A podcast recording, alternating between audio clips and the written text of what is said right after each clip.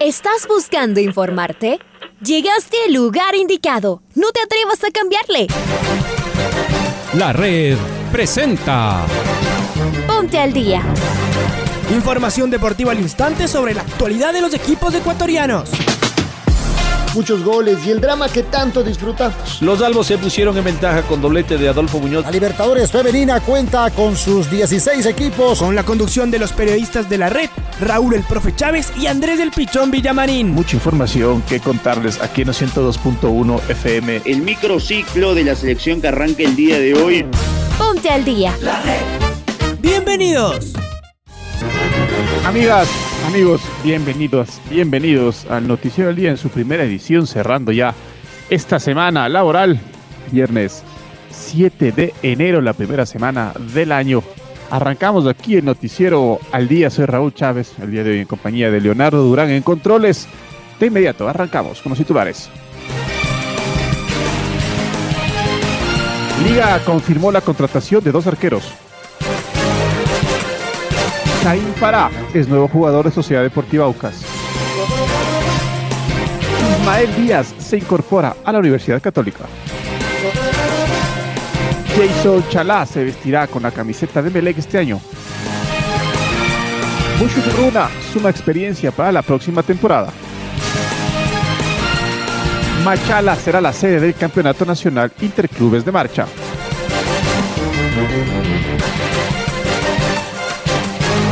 Y es momento de escuchar el editorial de nuestro director Alfonso Lazoyala. Los clubes de la Liga Pro han decidido que Gol TV tiene 15 días para pagarles lo que les debe. Tienen razón, la deuda es de alrededor de 8 millones de dólares y ya en enero los clubes deben recibir el 30% de sus contratos de este año, es decir, cerca de otros 10 millones de dólares. La situación es insostenible para la mayoría y todos lo sufren. No han podido cerrar el 2021 pues hay muchos jugadores que aún no cobran sus últimos dos meses y en algunos casos más tiempo. Entonces se vienen dos escenarios. Que Gol TV les pague o les dé alguna garantía de cómo les va a ir pagando en el corto plazo. Y entonces, asunto terminado.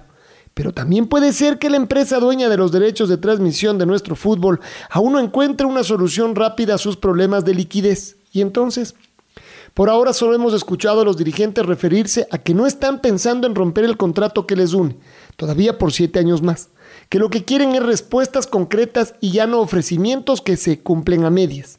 Y nuevamente, ¿y si no hay esa respuesta esperada? Aquí comienzan las dudas y los sustos. El actual contrato que tiene la Liga Pro con Gol TV es muy importante y en el horizonte no aparece otra oferta parecida, ni siquiera cercana, que podría arrimarse a los dirigentes. Además, seguimos en tiempos de pandemia y la crisis no ha pasado. Quizás una de las propuestas a discutir y repensar sería la de aterrizar las cifras hacia un mercado más real luego de la experiencia actual. ¿Estarían los clubes dispuestos a negociar con Gol TV a la baja? ¿Es mejor tener un contrato importante por cobrar a uno más chico pero cobrando puntualmente? Si lo rompen, ¿cada club podría, debería buscar sus propios socios estratégicos? ¿Sería un golpe durísimo o definitivo para la Liga Pro? ¿La federación podría volver a ser un actor principal en nuestro campeonato? Hemos escuchado muchas veces decir a varios dirigentes que nuestro fútbol está inflado, haciendo referencia a lo que piden muchos jugadores u otros clubes por sus jugadores. ¿No será que los derechos de televisión también están inflados? La cuenta regresiva ya comenzó. Faltan 13 días para que Gol TV pague lo que les debe a los clubes. Veremos entonces.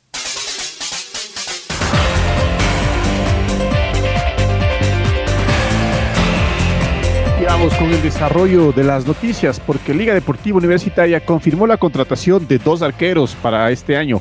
El ecuatoriano Brian Eras y el uruguayo Gonzalo Falcón serán los nuevos porteros de la U. Escuchemos a Patricio Javier Díaz, quien nos tiene el informe. Buen día, Pato, ¿cómo estás? Amigos y amigas del Noticiero al Día, ¿cómo están? Liga Deportiva Universitaria confirmó la contratación de dos arqueros para la temporada 2022. Por un lado, el portero ecuatoriano Brian Eras, que defendió la camiseta de Deportivo Cuenca en las últimas temporadas, llega al conjunto universitario para este año. Además, Gonzalo Falcón, jugador que en noviembre cumplió 26 años y que ha militado en la primera división del fútbol de su país en los cuadros Juventud y los últimos cuatro años en Boston River, llega con opción de compra por un año a préstamo y con opción de compra al final de la temporada. Con estos dos arqueros, Liga cierra contrataciones en este sector del terreno de juego. Para el Noticiero al Día, informó Patricio Javier Díaz.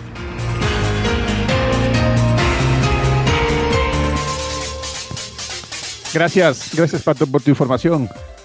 Y Aucas oficializó a un nuevo refuerzo para el 2022. Caín Fará, defensa argentino de 27 años, se une a la plantilla. Su último club fue Tigre. Estamos con Maite Montalmo en línea. Ella nos cuenta los detalles de Sociedad Deportiva Aucas. May, buen día. ¿Qué tal Andrés y Raúl? Un fuerte abrazo para ustedes. Tengo más novedades, en este caso sobre el equipo de Aucas, porque oficializó en la noche del día de ayer a un nuevo jugador y se trata del argentino Caín Fara. Eh, este viene a Ciudad Deportiva Aucas para la temporada 2022. El argentino jugó en Tigre la última temporada, donde una lesión lo alejó de las canchas por varios partidos. Su posición es la de defensa. En Aucas ya se realizaron los chequeos médicos donde Caín Fara y Nicolás Silva, que son los dos jugadores extranjeros argentinos que llegan para Aucas para la temporada 2022, esperan ya ser parte ya que han sido oficializados. ¿Cuáles son entonces hasta el momento, compañeros, con esas últimas actualizaciones, los refuerzos 2022 para el Aucas? Se trata de Ricardo Ade, de Luis Romero, Daniel Segura, de Nilson Bolaños, Marcos Mejía, Diego Armas, Jordan Moore, Joao Paredes y los dos nuevos, Nicolás Silva y Caín Fara estamos hablando de 10 nuevos refuerzos para el equipo de Aucas que ya está con su pretemporada. Así que la novedad que les podemos compartir, Caín Fara, el nuevo refuerzo del Aucas, jugador argentino de 27 años, ya eh, salió de Tigre y ahora será parte del equipo de papá. Seguridad defensiva, compromiso y mucha entrega. Así es como lo oficializaron a través de las redes sociales. Continúo con ustedes compañeros con más novedades. Gracias, gracias May y tu informe de Sociedad Deportiva Aucas. Y hablamos de Universidad Católica porque el cuadro Camarata confirmó la contratación del delantero panameño Ismael Díaz como refuerzo. El goleador, que tiene 24 años, llega procedente de Tauro FC. Además, ha jugado en Tanque Sisley de Uruguay y Académico de Visiu de Portugal. Con Panamá actuó en la Copa de Oro y también disputó el Mundial de Rusia 2018.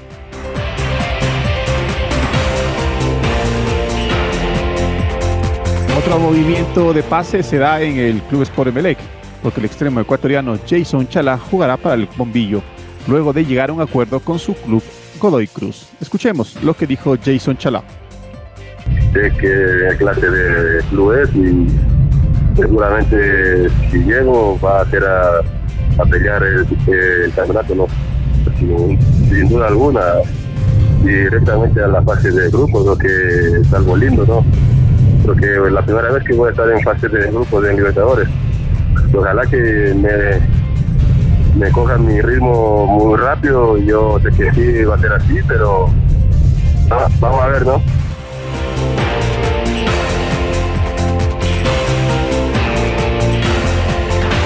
Y Mucho informó en sus redes sociales la incorporación de dos foráneos de gran trayectoria para la temporada 2022. Además, renovó contratos con los nacionales Carlos Feroz y Darwin Quilumba. El volante argentino Cristian Llama y el defensa paraguayo David Villalba son los dos fichajes foráneos del cuadro del Ponchito.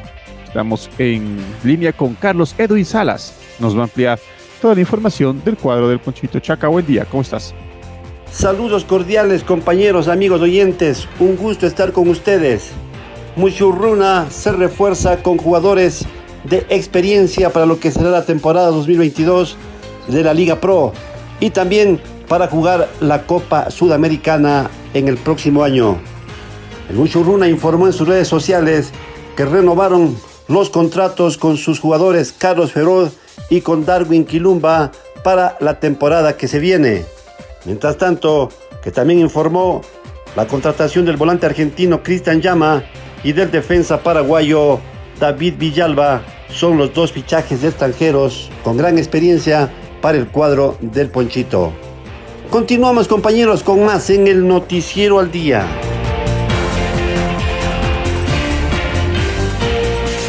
Gracias, gracias Carlos Edwin. Andrés Larriba, dirigente de Independiente del Valle, conversó con el programa Jornadas Deportivas de Radio La Red y dio detalles del Consejo de Presidentes, donde se decidió poner un plazo de 15 días a Gol TV para que logre una solución a la deuda que mantiene con los clubes de la Serie A y la Serie B. Escuchemos un extracto de lo que dijo Andrés Larriba.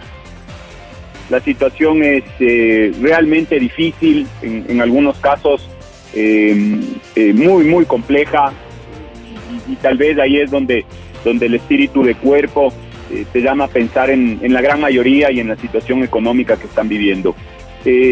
No se trata de que se pague todo ahora, no se trata de, que, de que se termine el contrato, se trata simplemente de un recurso que se necesita y, que se tiene que afrontar en, este momento. Y ese recurso tiene que ver con que se cumplan eh, con algunos requisitos y requerimientos que ya lo hicimos. Eh, y acá quiero hacer un, recordatorio cronológicamente de cómo se fueron dando las, eh, las cosas. en, el, en octubre del, año anterior, el fútbol ecuatoriano tiene un inconveniente importante por, por el anuncio de los árbitros, que en definitiva nos puso entre la espada y la pared y tenía que ver con esta deuda y esta situación incómoda que estamos viviendo con, la televisión. Varios clubes redactaron un comunicado, un pedido a Liga Profesional con algunos puntos importantes para tratar con, la propietaria de los derechos de televisión que es Gol TV. En ese sentido, el directorio de Liga Profesional arma una comisión en la que yo también estaba eh, o, fui seleccionado en ese momento para reunirnos con la gente de, de Gol TV. Esta, esta reunión se llevó a cabo en el mes de noviembre, si no me equivoco y, no estoy mal, el, día 4 de noviembre en la ciudad de Guayaquil. Dentro de las peticiones que hicieron los clubes, la gran mayoría de los clubes, si no me equivoco, fueron 22 clubes los que firmaron esa, ese comunicado, o 20 clubes los que firmaron ese comunicado, le pidieron y le solicitaron al presidente de Liga Profesional que cualquier resolución que se tome en esa reunión se debe a Consejo de Presidente. No se lo hizo de esa manera, en esa reunión, el 90% de los clubes que estuvieron sentados ahí aceptaron esta propuesta de Gol TV. Yo particularmente no la acepté, se dejó en acta.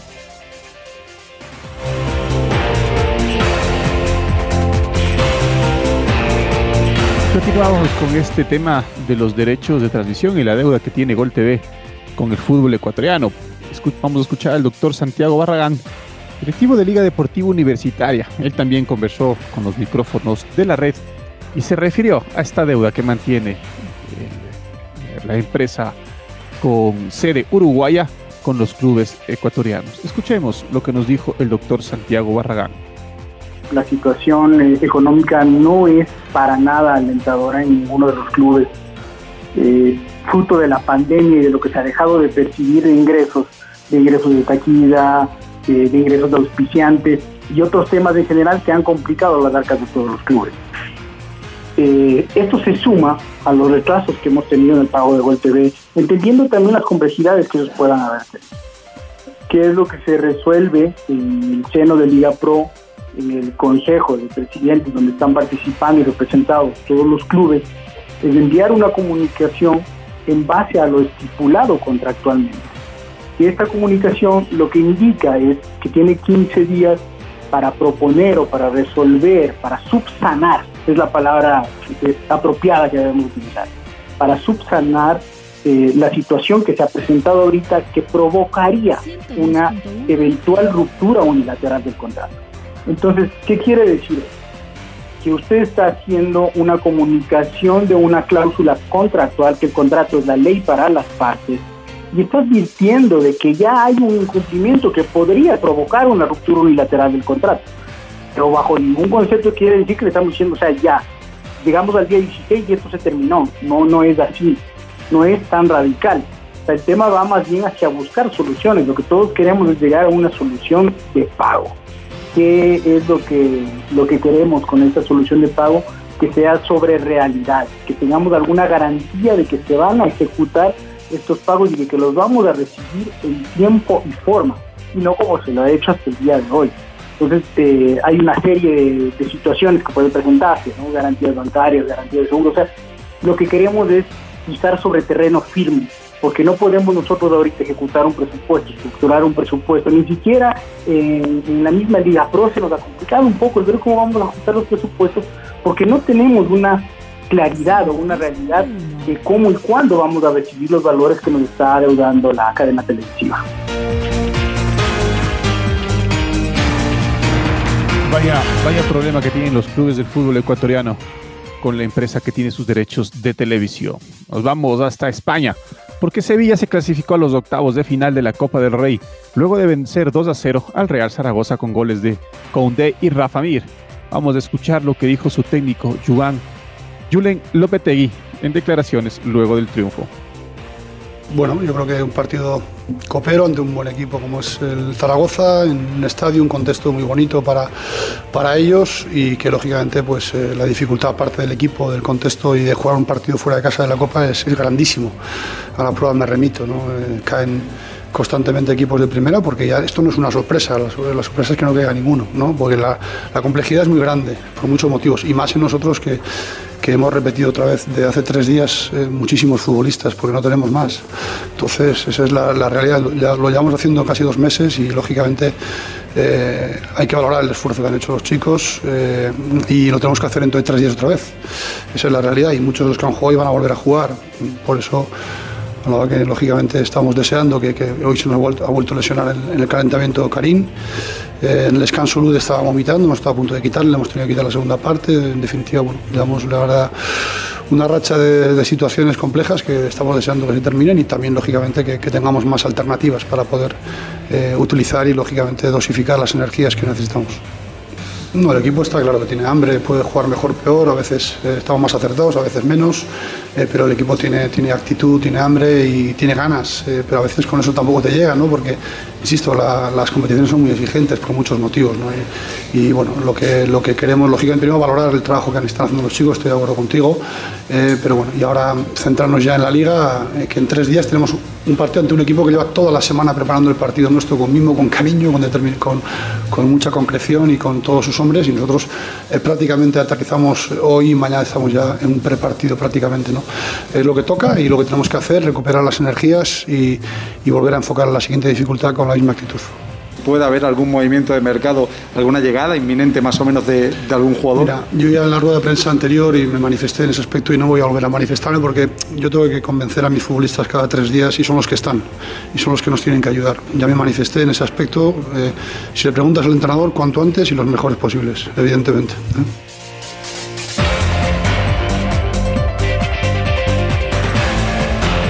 Cambiamos, cambiamos de deporte porque Machala será sede del Campeonato Nacional Interclubes de Marcha, así lo confirmó la Federación Ecuatoriana de Atletismo, que además anticipó que este evento servirá para conformar la selección ecuatoriana que participará en el Sudamericano de Lima, que se desarrollará en febrero. Marco Fuentes nos cuenta los detalles. Marco, buen día. ¿Qué tal Pablo, Raúl, amigos amigas? Qué gusto saludar con ustedes a esta hora a través eh, de la red. En efecto, la Federación Ecuatoriana de Atletismo confirmó la organización este día, sábado 8 de enero, de lo que será el eh, primer evento de 2022. Hablamos del Campeonato Nacional Interclubes de Marcha que tendrá como sede la ciudad de Machala. Este certamen además será una suerte de clasificatorio para conformar la selección nacional que nos representa en el sudamericano de la disciplina previsto para febrero de este año en Lima, Perú. Entre los eh, deportistas destacados que estarán presentes en esta competición están eh, Paola Pérez, Glenda Morejón, Andrés Chocho y Daniel Pintado, quienes son parte del eh, equipo ecuatoriano que estuvo presente en Juegos Olímpicos y que por supuesto buscará su clasificación para el sudamericano. Las competencias se efectuarán en las siguientes categorías, sub-23 damas 3 kilómetros y varones en 5 kilómetros, sub-18 damas 5 kilómetros y varones 10 kilómetros, sub-20 damas y varones 10 kilómetros y senior damas y varones 20 y 35 kilómetros. La cita se desarrollará en la avenida Héctor Toro desde las 6.30 del próximo día sábado. El Campeonato Nacional Interclubes de Marcha, denominado Luis Chocho San Martín, que organiza la Federación Ecuatoriana de Atletismo, contará con todas las medidas y los protocolos de bioseguridad, según confirmaron los organizadores. Esto es lo que les podemos informar a esta hora, amigos y amigas, que tengan una excelente jornada, disfruten en sintonía de la red. Un abrazo grande. Un abrazo, Marco. Muchas gracias por tu información y el caso de Novak Djokovic en Australia todavía genera mucha expectativa porque el serbio sigue dando de qué hablar en todo el mundo, el número uno del tenis mundial, sigue recluido en su hotel de Melbourne a la espera de acontecimientos que le permitan ingresar al país. aunque desde el gobierno australiano han dejado claro que es libre de salir en cualquier momento y que las fuerzas de las fronteras se lo facilitarán para regresar a su país Serbia. Tras anunciar que le habían concedido la exención médica para poder disputar el primer grande del año, el número uno del tenis mundial viajó a Australia sin develar si había recibido la vacunación correspondiente contra el COVID-19, una circunstancia ante, la, ante que las autoridades fronterizas actuaron denegando el visado a, a, a Novak Djokovic, comenzando en el proceso de deportación que podría llevarse a cabo en las próximas horas.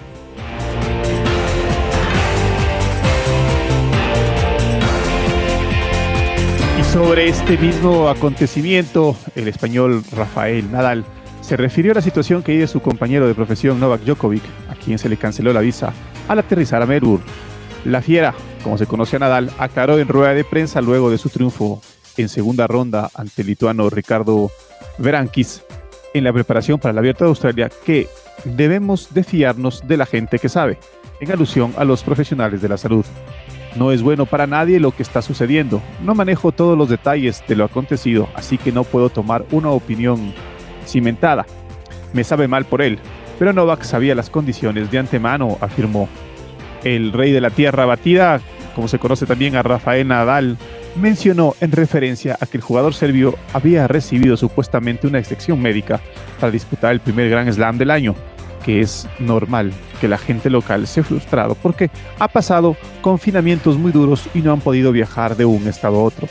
Él es una persona mayor de edad que toma sus propias decisiones y que tiene que pagar las consecuencias de esas decisiones, concluyó Rafael Nadal, en este caso que ha generado mucha polémica ya no solo a nivel deportivo, sino también a nivel político entre Serbia y Australia.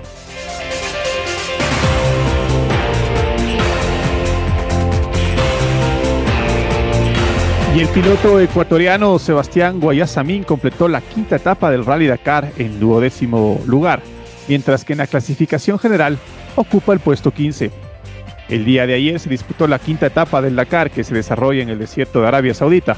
El deportista ecuatoriano junto a su copiloto, el argentino Ricardo Torlaschi, lograron un tiempo de 4 horas 53 minutos y 51 segundos con un recorrido de 365 kilómetros que tuvo la salida y meta en Riyadh. En la general, Guayasamín marcha en la posición 15 con un tiempo total de 26 horas y 33 minutos. En la categoría de prototipos ligeros, el líder es Francisco López del equipo Soul a 6 horas de diferencia.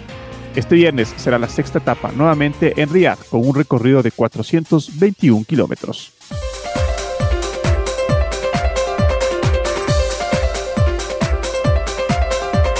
Y es momento de escuchar el gol del recuerdo.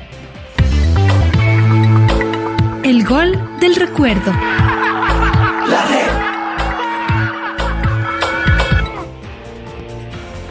El 18 de enero de 2007, la selección ecuatoriana de fútbol recibió a Suecia en el estadio Alejandro Serrano Aguilar en un partido amistoso. La tricolor se impuso 2 a 1. Recordemos el primer tanto ecuatoriano, obra de Eder Vaca, con los relatos de Pablo King y los comentarios de Reinaldo Romero. Acá en el estadio Alejandro Serrano Aguilar, cero para Ecuador, cero para Suecia. Allí la está buscando el equipo sueco. Cuando marca Frickson George de cabeza, va tocando mal Frickson. La pelea con todo, sin embargo, Owen. En el fondo Renan Calle. Aquí está Calle, la mete largo Renan Calle. Pica por la zurda. Atención, por ese lado intenta llegar Lara. Estaba haciendo Cortina, lo corría muy de cerca también para marcar Marcus Johnson. Va a haber lateral defensivo para Suecia. Le dice a Luis Fernando Suárez que abra los costados para que por los costados pueda llegar, que no haga ese pelotazo. Le comprendió la señal que le hizo ahí Luis Fernando Suárez Renan. La pelota la maneja otra vez la selección ah, de Suecia. Intenta sacar el jugador Holmen. La pelota recupera Ecuador. Sura, metió para Vaca y está